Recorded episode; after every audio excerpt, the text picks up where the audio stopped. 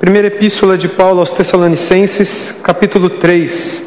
Se você puder, com outro dedo, enquanto você deixa 1 Tessalonicenses aberto, com outro dedo, coloque a mão lá em, primeira, em Atos dos Apóstolos, capítulo 17, e deixe essas duas passagens abertas. Nós iremos ir e vir aqui constantemente, tá bom? Irmãos, nós temos vivido dias difíceis nós estudamos hoje na Escola Bíblica Dominical o texto de 2 Timóteo capítulo 3, que nos fala sobre os últimos dias, dias em que a impiedade aumentaria, dias em que a falta de temor pelo Senhor cresceria, dias em que a aparência, a casca, a hipocrisia e a aparência de piedade também cresceriam no meio do povo de Deus e que o povo de Deus estaria cada vez mais afastado uh, do próprio Deus. Nós viveríamos dias, nos últimos dias, em que muitos tentariam entrar no meio do povo de Deus e enganar o próprio povo de Deus com discursos aparentemente bons, mas que estariam uh, eivados, semeados de mentira. E por causa dessa mentira, muitos no meio do povo de Deus se perderiam. Muitos no meio do povo de Deus seriam seduzidos por causa da avareza, por causa da ganância, por causa da falta de domínio de si, por causa da falta de vida com Deus. Quando Paulo escreve essa carta à igreja de Tessalônica, ele não tem uma igreja é, fraca, uma igreja ímpia, uma igreja desprotegida. Paulo o tempo todo elogia essa igreja. Essa daqui, sem dúvida nenhuma, é a igreja mais elogiada de todo o Novo Testamento. É a igreja na qual a gente não encontra uma falha sequer. Quando nós olhamos as outras epístolas de Paulo, as outras cartas escritas por outros apóstolos a outras igrejas, em todas elas nós vemos uma falha, mas nessa daqui nós não encontramos absolutamente nada. Ela é a igreja padrão, ela é a igreja para a qual as outras igrejas deveriam olhar e se inspirar. Assim sendo, esta é a igreja e a epístola para a qual nós também, como participantes, cada um de nós da igreja de Cristo, devemos olhar para também nos inspirar, a fim de que sejamos membros de um corpo no qual o Senhor terá o seu agrado. Se você quer ser parte desse povo, com o qual o Senhor Deus se alegra, esta carta é uma carta para a qual você deve voltar os seus olhos constantemente.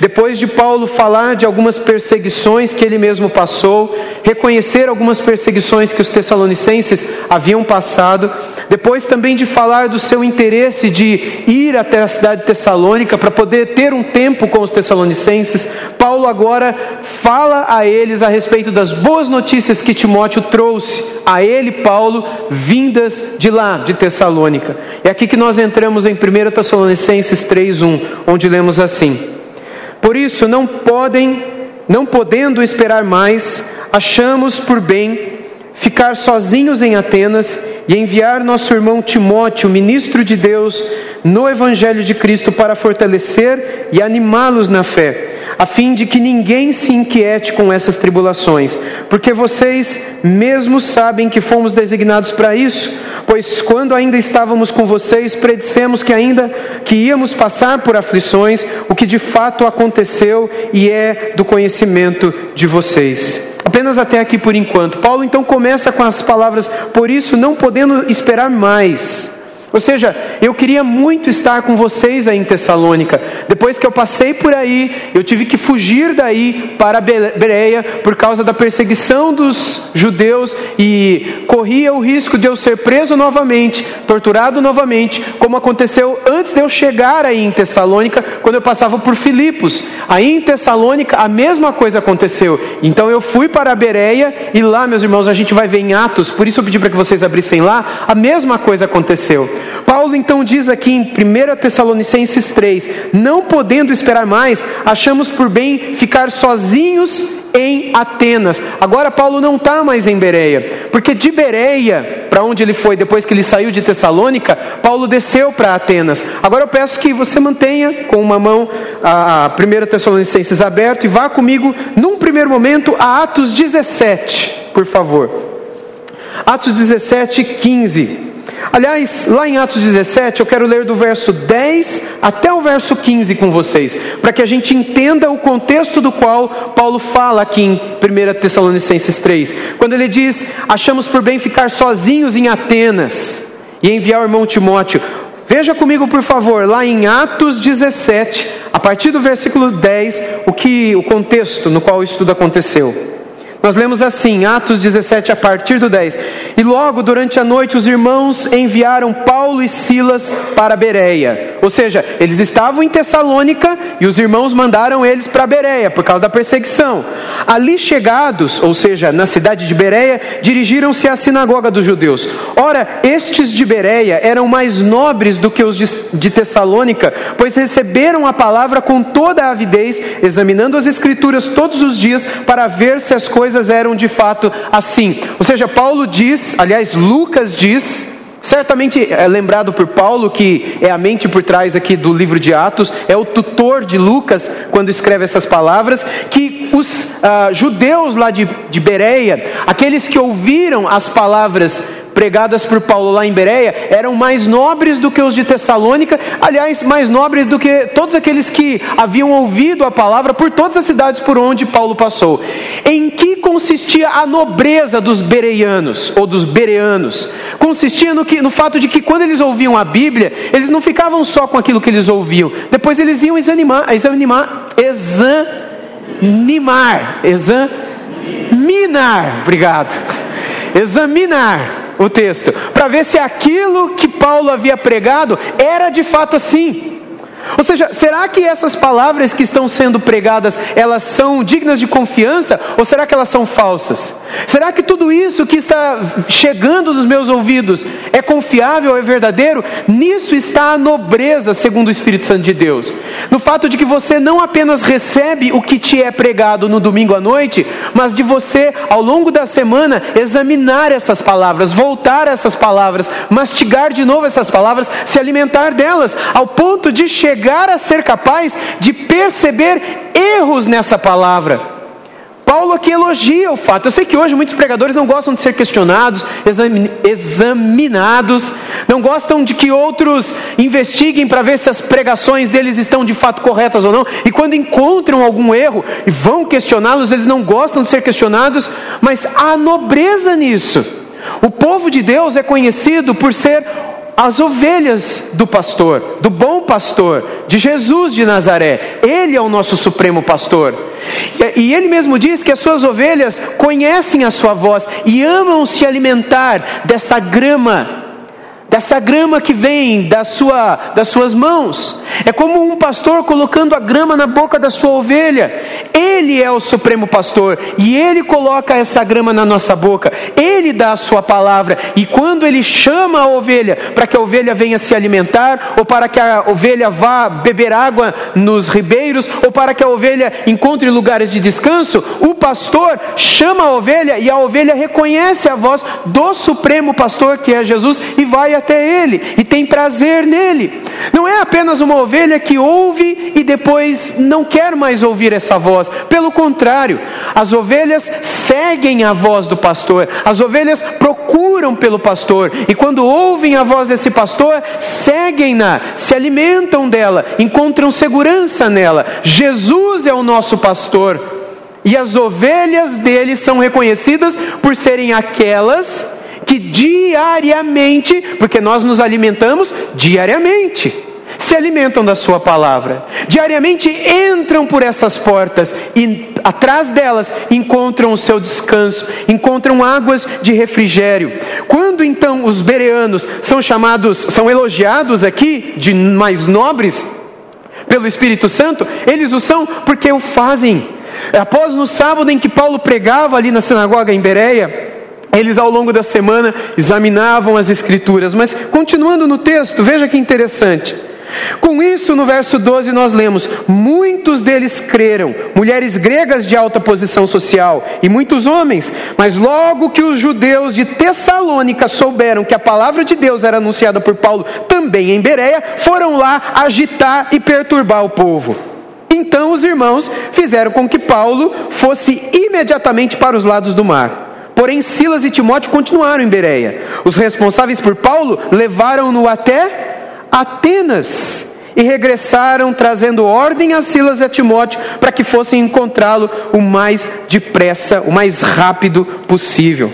Volta comigo agora lá para 1 Tessalonicenses 3, mas deixa o dedo aí em Tessalônica, em Atos, que a gente vai voltar para Atos 14 daqui a pouco. Ou seja, quando lá em 1 Tessalonicenses 3, 1, nós lemos, por isso não podendo esperar mais, achamos por bem ficar sozinhos em Atenas, é desse momento que a gente acabou de ler lá em Atos 17, que Paulo está falando. O momento quando ele, na segunda viagem missionária, estava em Atenas sozinho. Paulo, é, Silas e Timóteo, que eram seus parceiros de viagem, ficaram em Bereia. E os tessalonicenses estavam ali um pouco mais acima, vizinhos a Bereia. É tipo Araraquara e Batera, Araraquara em Américo Brasilenses é Bereia e Tessalônica. Atenas está lá para as bandas de Campinas, quase, ou São Paulo, está um pouco mais longe. Paulo já havia sido levado para mais longe para fugir, ou para ser fugido, na verdade. Os irmãos fugiram com Paulo, porque eles entendiam que Paulo tinha o fundamento dos apóstolos, o evangelho de Cristo, e ele deveria ser preservado. Nem tanto Paulo, mas aquilo que ele pregava precisava ser ouvido. Por isso fugiram com ele. E aqui Paulo diz, ou Atos dos Apóstolos diz para nós, que Paulo, quando estava em Atenas, ansiava pela hora que, que Silas e Timóteo descessem até Atenas para ali terem com ele. E quando os dois chegaram em Atenas, Paulo pregou. Aliás, enquanto Paulo estava sozinho em Atenas, ele foi até o Areópago, ele pregou a estoicos e epicureus e outros filósofos que ali em Atenas residiam. Ele cita o grande e famoso sermão sobre o Deus desconhecido. E aí então, de Atenas, tendo alguns, como Dionísio, se convertido, após esse tempo, Paulo atravessa o braço de mar, o istmo de Corinto e ele vem para a cidade de Corinto. E aí em Corinto ele fica hum, alguns anos ali. E aí ali em Corinto ele espera que Timóteo chegue, que Silas chegue, e lá de Corinto, onde ele passa alguns anos, plantando a igreja de Corinto, dos coríntios, com Áquila, Priscila, Timóteo e Silas, Paulo vai escrever essa carta aos Tessalonicenses. Ele está lá em Corinto. E aqui ele lembra, versículo 2, 1 Tessalonicenses 3, verso 2: E enviar o nosso irmão Timóteo, ministro de Deus, no Evangelho de Cristo, para fortalecê-lo e animá-los na fé. Ou seja, agora em Atenas e agora em Corinto, Corinto também é vizinho de Atenas, cidades vizinhas. Agora de Corinto, eu estou mandando Timóteo aí para Tessalônica de novo para fortalecer a fé de vocês, para animá-los. Versículo 2. No verso 3, então, nós lemos: a fim de que ninguém se inquiete com essas tribulações, porque vocês mesmos sabem que fomos designados para isto. Irmãos, a primeira preocupação de Paulo aqui no verso 3 é que eles não vivessem inquietos. A inquietude é uma característica dos nossos tempos também. Você fica inquieto por certas coisas às vezes, ansioso, preocupado. A inquietude era uma característica em Tessalônica. Lá, por causa da perseguição. Lá, porque os cristãos não tinham liberdade, como a gente tem aqui. Se nós temos hoje liberdade, o mundo, a nossa carne e o diabo arruma outras razões para a gente ficar ansioso e inquieto. A gente fica inquieto por várias coisas que nos faltam. Lá, não eram muitas das coisas que nos faltam, mas era por causa da perseguição aos cristãos. Assim como perseguiram Paulo, Jason e os da casa dele, que era onde a igreja de Tessalônica se reunia, os outros cristãos também estavam ansiosos e preocupados. E Paulo está dizendo: estou mandando Timóteo aí para que não exista ansiedade no meio de vocês. No meio das ovelhas de Jesus não existe inquietude, não existe ansiedade. Mas como é possível não existir ansiedade num mundo de aflições? Como é possível ter paz no meio da tribulação? Como é que é possível estar no meio do mar com a tempestade soprando, as ondas entrando, o barco ficando cheio de água e eu estar zen, em paz, de boa? Não faz sentido essas palavras, mas Paulo está dizendo: fazem sentido. Eu estou mandando Timóteo até vocês para que ninguém se inquiete com essas tribulações. Os cristãos de Tessalônica, embora fossem uma, uma, igreja perfeita, uma igreja exemplo, uma igreja quase que celestial, uma igreja padrão, uma igreja raiz, Ainda assim, eles estavam vivendo tribulações. Isso nos prova que, por mais que nós alcancemos uma vida piedosa, uma vida com Deus, uma vida santa, de alto nível, a gente não vai ficar livre de tribulação. Tribulação não tem nada a ver com santidade. Tribulação não tem nada a ver de você ser um homem ou uma mulher mais temente a Deus. Tribulação tem a ver com você estar tá pisando o seu pé nesse planeta. A partir do momento que você está vivo nesse mundo, vivo nesse mundo, nada te impede de passar por tribulação e aflições, nem Deus, nem o Senhor. Pelo contrário, a palavra dele está cheia de exemplos, e o filho dele é o maior dos exemplos, de que a tribulação alcança a todos, a enfermidade alcança a todos, a dor alcança a todos, a perda alcança a todos, e a morte alcançará a todos nós. Nenhum de nós está livre. Agora o ponto é: como povo de Deus viverá em meio às aflições? Como é que nós lidamos com as perdas? Como é que nós lidamos com a perseguição? Para isso, Paulo está mandando Timóteo lá para Tessalônica. Verso seguinte, agora no 4, nós lemos: Pois, quando ainda estávamos com vocês, predissemos que íamos passar por aflições, o que de fato aconteceu e é de conhecimento de vocês. É como se Paulo dissesse: a gente não precisa ser profeta para adivinhar que a gente vai sofrer. Antes que tudo acontecesse, nós já pré-dissemos, dissemos antes que a gente ia passar, eu ia passar, vocês iam passar. É como se ele estivesse, estivesse dizendo, vocês lembram disso? Lembra que eu disse para vocês que no mundo a gente vai passar por isso? Eu me lembro até hoje, no, no dia do meu batismo, dia 5 de novembro de 1995, um senhor que já faleceu, chamado Ribamar, marido da dona Damares, não sei quantos aqui os conheceram. Seu Ribamar eh, era um senhor baixinho, um nordestino muito querido, que era um membro da primeira igreja batista de Araraquara, já é falecido, e ele me disse assim: no dia em que eu fui batizado, eu tinha 16 anos de idade, é, ele falou para mim assim: Juninho, é assim que ele me chamava. Se a partir de hoje você não começou a ter problema e aflição, a partir de hoje você vai começar a viver aflições na sua vida. Eu estava com um jalecão branco preparado para numa fila com outras pessoas que seriam batizadas naquele mesmo dia. A gente estava do lado de fora da igreja, a igreja tem um batistério atrás do púlpito, e a gente ia entrar na porta lateral para subir e ser batizado nas águas. E ele disse essas palavras para mim. Ele estava ajudando os diáconos a preparar as pessoas ali naquela fila. Ele disse: Se até hoje você não teve problema, escute o que eu vou dizer para vocês. Hoje, para você, hoje começam os problemas na sua vida.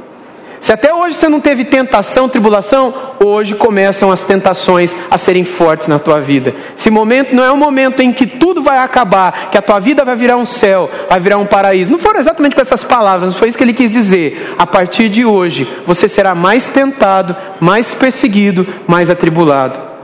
E essa profecia do Ribamar tem se cumprido nesses últimos. É... Quanto tempo aí que dá? 95 até agora, 2019. Nesses últimos 24 anos, ele acertou na profecia dele. E é isso que Paulo está dizendo aqui no versículo 4: quando ainda estávamos com vocês, predissemos que íamos passar por, por aflições. Íamos passar por aflições, o que de fato aconteceu e é do conhecimento de vocês. Veja o verso 5 em diante: Foi por isso que, já não me sendo possível continuar esperando, mandei perguntar a respeito da fé que vocês têm, temendo que vocês fossem provados pelo tentador e o nosso trabalho fosse inútil. Pode comigo lá para Atos agora, no capítulo 14, por favor. Atos, capítulo 14. Lá Paulo nos mostra de uma outra, uma outra situação, é, também de perseguição, também de aflições. Lembrando ainda do que nós lemos no verso 3, a fim de que ninguém se inquiete com tribulações. Sabemos que a gente foi chamado para isso. Falei para vocês que vocês vão passar por aflições. Vejam em Atos 14 comigo, a partir do verso 19. Paulo estava passando pela região da Galácia. A Galácia é vizinha da Ásia Menor, que é vizinha da, da Ponto e Bitínia, que é vizinha da Trácia, que é vizinha da Macedônia, onde ficava Tessalônica. São regiões por onde Paulo passava. Aqui Paulo está passando pela Galácia, onde ficavam as cidades de Antioquia da Psídia, Icônio, Listra, Derbe, cidades muito famosas aqui em Atos dos Apóstolos. Atos 14, 19. Entretanto, chegaram judeus de Antioquia e Icônio e instigaram as multidões, apedrejaram Paulo. Tenta imaginar Paulo sendo apedrejado. E o arrastaram para fora da cidade, dando-o por morto. Mas quando os discípulos rodearam, ele se levantou e entrou na cidade. No dia seguinte, foi com Barnabé para Derbe. Aqui Paulo está na cidade de Listra. Foi apedrejado lá no meio de outros cristãos. Essa é a primeira viagem missionária. Depois de ter sido apedrejado aqui, dado como morto, imagina uma pessoa apedrejada. Essa é uma das passagens que muitos estudiosos atribuem, dizendo a razão da cegueira de Paulo, ou da muita dificuldade que ele tinha, ou também quando ele escreve 2 Coríntios capítulo 1, e ele fala que teve um momento que ele desesperou da própria vida, quando passou por certas aflições, próximo à região da Ásia. Alguns vão dizer que é esse tipo de tribulação aqui. Na primeira, ele foi apedrejado, as pessoas disseram, morreu. Tenta imaginar um corpo apedrejado que todo mundo olha e fala, está morto, vamos arrastar para o lado de fora da cidade, porque não pode ficar um corpo morto aqui, que ele apodreça lá fora. Do nada ele começa a acordar, do nada ele começa a recompor a sua força, ele levanta e vai para a cidade vizinha de Listra, que é a cidade de Derbe, e lá ele encontra o Barnabé. Barnabé, que era o parceiro dele na primeira viagem missionária. Muitos vão dizer também que era temendo isso que o João Marcos fugiu. Quando eles chegaram lá, depois de terem viajado de barco, quando eles chegaram no continente, João Marcos deu no pé e voltou para Antioquia da Síria. Voltou para Jerusalém, porque ele sabia o que ia acontecer naquela primeira viagem missionária. Ficou Paulo e Barnabé. Mas mesmo tendo passado por isso, Paulo foi na segunda viagem missionária, onde ele foi apedrejado de novo, foi surrado de novo, foi preso de novo, foi dado como morto de novo, e ele continuou a viagem. Continuando o texto aí, no verso 21 de Atos 14, nós lemos: E tendo anunciado o evangelho naquela cidade, cidade de Derbe, ainda com hematomas no corpo por causa das pedradas, Paulo e Barnabé voltaram para Listra. Esse cara é louco ou não? Voltaram para Listra, Icônio e Antioquia, são as cidades da Galácia. Sabe quando Paulo escreve aos Gálatas? Sabe a carta dele aos Gálatas? É para essas cidadezinhas aqui: Listra, Icônio, Antioquia. Essa Antioquia Antioquia da Psídia, que ficava na Galácia. Para que, que ele voltou lá? Veja o verso de 22. Fortalecendo o ânimo dos discípulos, exortando-os a permanecerem firmes na fé e mostrando que mostrando que, preste atenção, através de muitas tribulações, vou repetir, através de muitas tribulações, nos importa entrar no reino de Deus. Sabe como nos importa entrar no reino de Deus? Através de muitas tribulações. Por isso que quando ele saiu de Listra, de Derbe, de Antioquia, de Icônio, depois ele volta, porque é possível que aquelas pedras que um dia voaram sobre sua cabeça, agora estariam voando sobre a cabeça daqueles que se converteram a Cristo Jesus. E Paulo voltou lá, mesmo correndo o risco de ser morto lá, para fortalecê-lo, dizendo a eles: importa-nos chegar no reino dos céus, passando por muitas tribulações. Irmãos, nós, no nosso contexto aqui em Araraquara, São Paulo, Brasil, não vivemos esse tipo de perseguição, mas nós vivemos outras tribulações. Se por um lado Deus tem nos guardado dessas tribulações, e louvado seja o Senhor por isso, Ele não nos livra de outras, que também são tribulações, também são sofrimentos, mas Deus não nos guardará de todas e de nenhuma delas, sabe por quê? Porque nos importa entrar no reino dos céus passando por muitas tribulações. Porque quando estivermos à porta, será o dia em que se cumprirá Apocalipse Será o dia em que Ele enxugará dos nossos olhos toda lágrima, Ele tirará do nosso peito toda dor, Ele terá aniquilado a morte e terá feito novas todas as coisas.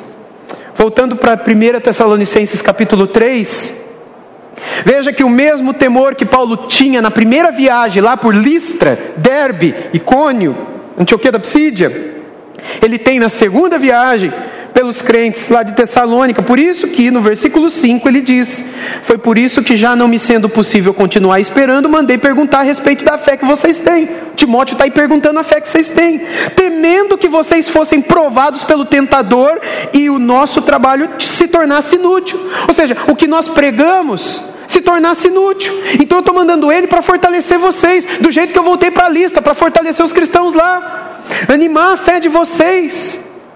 Não se desanimem no meio da provação, não se ah, não abandonem o caminho no meio das provas, não sejam tentados a imaginar que Deus não está mais com vocês. Não abandonem a igreja, não abandonem o caminho, não deixem de orar, não deixem de servir uns aos outros, porque é isso que o tentador quer fazer. Ele quer minar, quer destruir o trabalho do evangelho na vida de vocês. Paulo está dizendo aqui: nós fizemos o trabalho aí no meio de vocês, nós pregamos o Evangelho, vocês creram no Evangelho, mas o tentador vai querer tirar isso de vocês. Vocês lembram da parábola do bom semeador que Jesus contou? Jesus contou uma parábola certa vez de que um homem saiu a semear, jogou semente pelo caminho, algumas caíram no meio dos espinhos outras caíram num solo mais pedregoso, outra caiu em boa terra. Enfim, a ideia aqui é a seguinte: uma das sementes, a que caiu no meio dos espinhos, ela até foi semeada ali. Ela caiu na terra. Ela, o broto saiu. Mas na hora que ele começou a crescer, os espinhos começaram a sufocar. E aí então, por causa dos espinhos, aquele broto morreu e a planta não resistiu. Essa era a preocupação de Paulo. O evangelho é semeado, a palavra é colocada no coração de vocês, mas aí então, quando ela começa a ganhar vida, vêm as provações, as tribulações, e estas tribulações sufocam, apagam a palavra, e aí o povo deixa a palavra, deixa a oração, deixa a fé, deixa a santidade, deixa a piedade, se torna como o mundo. E o fim disso é no meio do mar, no meio da provação, no meio da tempestade, questionar onde está Deus. A semente já morreu no coração dessa pessoa. Ou como Jesus falou, algumas caíram pelo meio do caminho e veio o passarinho e tirou, roubou a semente. E aí ela não germinou. Jesus disse depois para os apóstolos, em privado, que aquele passarinho que roubou a semente é o diabo, que rouba a palavra do nosso coração. Ela é lançada por alguma coisa que acontece depois, tudo é tirado daí. Que Deus dê a cada um de nós um coração que seja como um solo fértil, preparado e adubado para receber a Sua palavra e que essa palavra ganhe vida no seu coração. Que Deus nos dê um coração assim, que o Senhor nos abençoe para que quando a Sua palavra é semeada em nossos corações, ela possa encontrar um lugar aqui e ela possa brotar e gerar vida em nossos corações, amém? Que o Senhor faça de nós solo fértil a Sua palavra. No verso 6, Paulo diz: Agora, porém, com o regresso de Timóteo, ele já veio aqui para Corinto, me contou tudo, vindo no, do meio de vocês, trazendo-nos boas notícias a respeito da fé e do amor que vocês têm. Só, é como eu disse, essa igreja é uma igreja modelo, não tinha o que dizer ainda de que sempre guardam grata lembrança de nós, desejando muito nos ver, como aliás também nós temos vontade de ver vocês. Sim, irmãos, por isso ficamos animados. A respeito de vocês, ficamos animados. Por quê? Pela fé que vocês têm. Apesar de toda a nossa necessidade e tribulação. A fé que vocês têm, apesar de toda a tribulação e da nossa necessidade. Paulo lá em Corinto estava passando necessidade. Paulo estava fazendo tendas. Paulo, Áquila e Priscila. Eles tinham uma outra profissão que não tinha nada a ver com o ministério. Eles faziam cabanas, tendas. Ele estava trabalhando e ele estava em necessidade. E ele fala em outras epístolas das ajudas que algumas igrejas enviaram para ele naquele tempo. Foi só quando Timóteo regressou, Timóteo começou a trabalhar, é que Paulo, então, com o sustento de Timóteo, Áquila e Priscila, ele deixou de fazer tendas e passou a viver do sustento que aqueles irmãos ali em Corinto davam a ele, e ele vivia do ministério. Mas quando a igreja não tinha condições de sustentá-lo, ele trabalhou. E Paulo falou: Eu não parei por causa disso. Eu não parei por causa disso. Eu passei necessidade. Eu passei tribulação, vocês vão passar necessidade também, vocês passarão tribulações. Mas nós não podemos abandonar a palavra. Nós não podemos deixar aquilo que um dia recebemos, porque é isso que o tentador quer. E quando deixamos a palavra, nós nos enfraquecemos a ponto de desesperarmos da vida também. E aí nada mais faz sentido, e o nosso desejo é partir daqui sem imaginar que partindo dessa forma, talvez nem para o céu iremos. Por que razão? Porque perderemos a salvação? É lógico que não, salvação não se perde, mas talvez porque aqui nunca salvação tivemos. Razão pela qual, diante de qualquer tribulação, nós abandonamos e deixamos o caminho. Agora, com a chegada de Timóteo, eu estou feliz, porque eu vejo que vocês têm fé para atravessar a tribulação. Verso 8: Porque agora vivemos se vocês estão firmes no Senhor. Eu acho tão especial essa expressão do verso 8, porque agora vivemos. A nossa vida, a nossa alegria está em saber que vocês estão firmes do Senhor. Colocando as palavras da mesma oração, da mesma frase em ordem inversa, ficaria mais ou menos assim: se vocês estão vivos, perdão, se vocês estão firmes no Senhor, vivemos. A gente vive porque a gente ficou sabendo que vocês estão firmes no Senhor. Mas como estava a situação lá em Tessalônica? Perseguição, tribulação, problemas, aflições, aflições.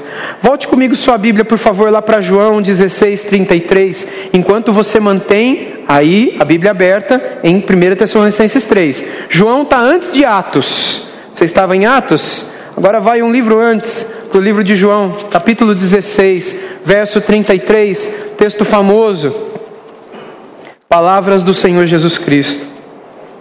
João 16, verso 33, onde lemos assim: Falei essas coisas para que em mim vocês tenham paz. No mundo vocês passam por aflições, mas tenham coragem, eu venci o mundo. Veja, eu falei essas coisas para que em mim vocês tenham paz. No mundo, o que, que vocês vão ter? Mas e em mim, o que, que vocês vão ter? E no mundo? E em Cristo? E se eu no mundo tenho aflição e não tenho paz? Pela lógica, é porque eu não estou em Cristo. Vocês entendem? Se você passa por aflições e no meio delas você não sabe o que é ter paz, é porque talvez você esteja longe de Cristo. Talvez você não esteja como uma boa ovelha se alimentando das palavras de Cristo. Talvez porque você, como uma ovelha perdida, ainda não tenha entrado pela porta do aprisco, que é onde Cristo, o bom pastor das ovelhas, está para alimentá-las para acalmá-las, para levá-las a águas de descanso, para trazer refrigério para a alma delas. Cristo, o bom pastor, vive pelas suas ovelhas, para a paz delas. Por isso ele está dizendo: em mim vocês terão paz, mas no mundo não. No mundo vocês só vão ter problema. No trabalho, problema. Na família, problema. Nas amizades, problema. No dinheiro ou na falta dele, problema. No mundo é só problema. No mundo vocês não terão paz, nem um dia, até o fim. E mais, além dos problemas naturais que esse mundo lhes trarão, vocês também terão um inimigo. Mas em mim vocês têm paz.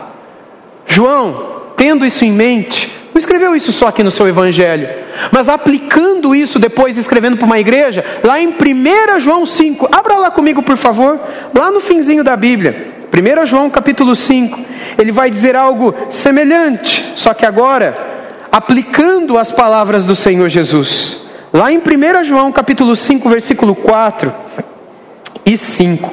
1 João capítulo 5, versículos 4 e 5, onde lemos assim. Estão comigo?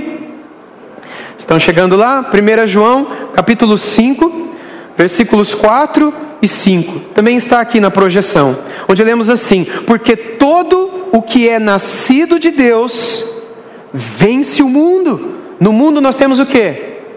Aflições. Se nós somos nascidos de Deus, se nós nascemos de novo, nós vencemos as aflições. Nós não somos vencidos por elas, mas elas continuarão sobre nós até o último dia. Continuando o texto, esta é a vitória que vence o mundo, as aflições. O que, que é? Por que, que Paulo voltou para Listra para fortalecer o que? A fé nos irmãos. Por que, que Paulo se alegra com os tessalonicenses? Porque quando Timóteo chegou, falou que eles estavam firmes no quê? Na fé. O que significa a fé aqui? Significa o temor constante do Senhor e a vida com uma pessoa. Veja o verso 5 agora. Quem é o que vence o mundo, senão aquele que crê, fé, que Jesus é o Filho de Deus? Se nós nascemos de novo, é sinal de que nós temos fé, fé em Jesus, cremos que Jesus é o Messias, cremos que Jesus é o Filho de Deus, cremos que Jesus é o Senhor e Salvador. Por isso, por causa dessa fé, nós estamos fortes para vencer o mundo com todas as suas aflições, com todas as suas provações, com todas as suas tribulações. Se você voltar aí em 1 João 5, um pouco comigo, aliás, se você for adiante, perdão. Aí em 1 João, capítulo 5, versículo 18, veja comigo essas palavras. Sabemos que todo aquele que é nascido de Deus não vive em pecado. Porque quem é nascido de Deus guarda a si mesmo, e o maligno não pode tocar nele. Sabemos que somos de Deus e que o mundo inteiro jaz no maligno. Que esperança a gente tem nesse mundo? Que esperança a gente tem nas coisas que esse mundo pode trazer para nós? O mundo inteiro jaz no maligno. No mundo a gente só encontra aflições. Se você acha que nesse mundo você pode encontrar felicidade e paz, você está seduzido pela mentira do tentador, a mentira de Satanás paz somente em Jesus. Por isso ele disse: Eu disse essas palavras para que em mim vocês tenham paz, porque no mundo vocês terão aflições. Mas eu venci o mundo. Mais adiante, lá em João 16, a gente não vai voltar para lá, mas mais adiante ele disse que eu vos deixo a paz, a minha paz. Lembram disso?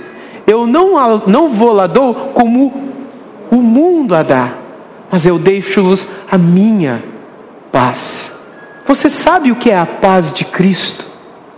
Você sabe o que é essa paz de saber que Ele está no barco, de saber que Ele está na vida, de saber que Ele está no meio da crise, no meio da tribulação, no meio do problema? Se você não sabe, Ele quer fazer com que essa paz reine na sua vida. Voltando ao texto de 1 Tessalonicenses 3, Paulo vai encerrar com uma oração. Ele vai dizer, a partir do verso 9: Pois que ação de graças podemos render a Deus no que se recebe, refere a vocês, por toda a alegria com que nos regozijamos por causa de vocês diante do nosso Deus? Oramos noite e dia com o máximo empenho para que possamos ir vê-los pessoalmente e suprir o que ainda falta à fé que vocês têm, vocês são fortes, vocês estão firmes, nada derruba vocês, a fé de vocês mantém vocês de pé, não é a perseguição que faz vocês voltar para o mundo, não é qualquer tentação, tribulação que faz vocês caírem no pecado, vocês resistem o pecado, vocês resistem o tentador, vocês resistem o mundo, vocês resistem a carne, vocês têm fé, vocês têm amor, amor por Deus, amor por Cristo, amor uns pelos outros, vocês são um exemplo. E se falta alguma coisa na fé de vocês, eu estou orando a Deus para ver vocês de novo e depressa, para continuar ensinando vocês, para fortalecer e dar o que falta.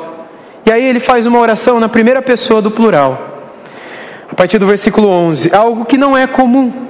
Normalmente as orações são feitas na segunda pessoa do singular, e aqui nós vemos essa oração é, coletiva, essa oração que nós a lemos assim, a partir do versículo 11: que o próprio Deus, o nosso Pai, e Jesus, o nosso Senhor, preparem o nosso caminho para podermos ir visitar vocês. E o Senhor faça com que cresça e aumente o amor de uns para com os outros e para com todos. Ah, como também o nosso amor por vocês. Sabe por quê, irmãos, que está aqui no verso 12? Porque o amor de uns para com os outros é sinal de maturidade na fé. O amor de uns para com os outros é sinal de temor, santidade, maturidade na vida do povo de Deus. Quando eu fico só observando para ver se essa igreja é uma igreja boa ou não, ou se aqueles crentes são crentes de verdade ou não, eu é que sou imaturo. Porque o sinal de que há maturidade na minha vida O sinal de que há santidade e fé no meu coração está no fato de eu procurar pessoas e demonstrar amor para essas pessoas, ser educado com elas, mostrar respeito por elas, mostrar interesse pela vida delas, cumprimentá-las, amá-las, visitá-las, crescer com elas, servi-las, abençoá-las. É parte de mim isso. Paulo sabia que isso havia lá, mas ele diz: Eu vou pedir a Deus para que isso possa aumentar mais ainda no coração de vocês também no nosso coração, porque eu quero amar mais ainda vocês. A gente tem orado por isso, irmãos. Você tem orado para que o seu amor pelos seus irmãos aumente? Você tem orado para que os, o amor que há no coração dos seus irmãos em Cristo possa aumentar uns para os outros também? A gente tem a língua tão afiada para criticar, não tem? A gente tem a língua tão pronta para reclamar quando alguém se esquece, quando alguém não faz, ou quando alguém está fazendo alguma coisa errada. Veja o exemplo que o Espírito Santo nos dá pela vida do apóstolo. A gente tem que orar para que a gente possa amar mais. E para que Deus possa aumentar o amor que há no coração daquele outro, para que ele possa amar mais também. Para que Deus possa dar o que está faltando. Para que o povo de Deus se fortaleça nesta fé e nesse amor e seja abençoado. No verso 13, ele conclui dizendo: a fim de que o coração de vocês seja fortalecido em santidade, isento de culpa, na presença de nosso Deus e Pai, na vinda de nosso Senhor Jesus com todos os seus santos. Quando Jesus voltar, ele vai voltar com todos os seus santos. Quando Jesus voltar, o nosso irmão Eliel Pereira vai estar lá. Quando Jesus voltar, nossa irmã Eunice vai estar lá. Nosso irmão Joel Carreira vai estar lá. Quando Jesus voltar, ele vai vir com todos os seus santos que já estão do lado de lá da eternidade vivos Todos aqueles que foram um dia do nosso meio faleceram, a jovem Yara, que nos primeiros anos dessa igreja, no dia de Natal faleceu no acidente de carro. Há muitos anos atrás, estes santos voltarão. Voltarão. E nos encontrarão. Jesus, os seus servos e servas que já estão com ele, e nós que aqui estivermos se estivermos vivos na segunda vinda de Jesus. Como veremos? Como os receberemos? Como seremos encontrados por Jesus e pelos santos? Paulo diz aqui: Eu estou orando para que quando tudo isso acontecer, vocês sejam encontrados como pessoas fortalecidas na santidade. Deus quer nos fazer fortes na santidade. Deus quer nos fazer fortes na fé. Deus quer nos fazer fortes no amor. É isto que esse capítulo 3 de 1 Tessalonicense tem a nos ensinar. É isto que as notícias trazidas por Timóteo, lá de Tessalônica para Paulo, que estava lá em Corinto, tem para nos ensinar. Nós também passamos e continuaremos a passar por aflições e tribulações até o último dia das nossas vidas. Que a gente não fique perguntando por quê. Porque Deus não vai responder. É inútil, é tolo, é insensato, é imaturo, é infantil, é pueril. Ficar dizendo, Deus, por quê? Deus, o que, que eu fiz? Deus, deixa de ser criança. Deus não vai responder. Deus já te avisou que nesse mundo você só ia ter problema. Mas Deus também te avisou que se você tivesse no filho dele, você teria o quê? que a gente possa buscar o Filho dele, que a gente possa se encher de Jesus, que a gente possa nascer de novo se você não nasceu de novo.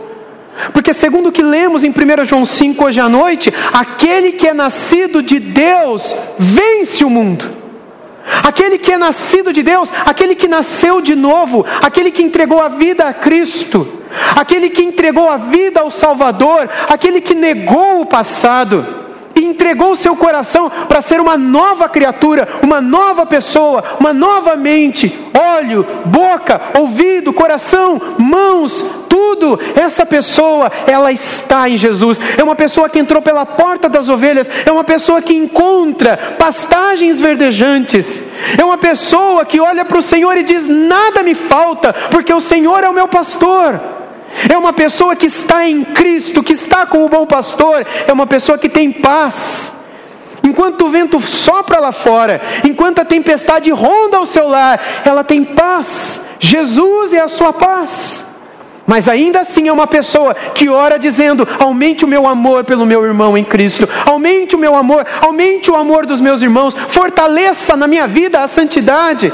Como é que eu posso ser fortalecido em santidade? Orando todo dia, prática, orando todo dia para o Espírito Santo te dar poder para vencer o pecado, vencer aquilo que o mundo te ensina vencer aquilo que o tentador coloca na tua cabeça, na tua vida, nos teus olhos, para que você vença o mal. Se não for o Espírito Santo, você é um perdedor. Você não consegue vencer na força do teu braço, com as habilidades que você tem, com as informações teológicas, com o conhecimento dos livros que você já leu. Você acha que você vai vencer o diabo? O diabo é mais forte que você. Ele é mais sábio que você, ele é mais ágil que você. O diabo é melhor do que você. Mas se você estiver em Cristo, Cristo te protegerá. Aquele que é nascido de Deus, o maligno não lhe toca. Não é porque você é alguma coisa, mas é porque Cristo diz: Esta é minha ovelha com uma vara ele afugenta, ele expulsa o tentador, o inimigo, a serpente, o lobo, e com o cajado ele te põe para dentro e te protege. Ele é o nosso bom pastor. Por isso que só nele você encontrará paz. Mas como? Eu me volto para concluir com as palavras de João: aquele que é nascido de novo, você já nasceu de novo. Você já entregou a tua vida a Jesus de verdade.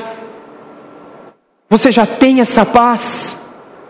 Se você não tem a paz, se você não nasceu de novo, entregue a sua vida a Jesus, confessando os seus pecados a Ele, confessando a tua vida a Ele, dizendo o quanto você deseja entrar por essas portas, o quanto você deseja estar no meio do seu povo santo, o quanto você deseja ser uma bênção para os outros e amar mais os outros o quanto você deseja estar no meio daqueles santos que vão voltar com Ele na segunda vinda, se Ele não voltar até você morrer. Ou o quanto você deseja, se você estiver vivo, aguardá-lo como uma ovelha que está encontrando o seu pastor face a face.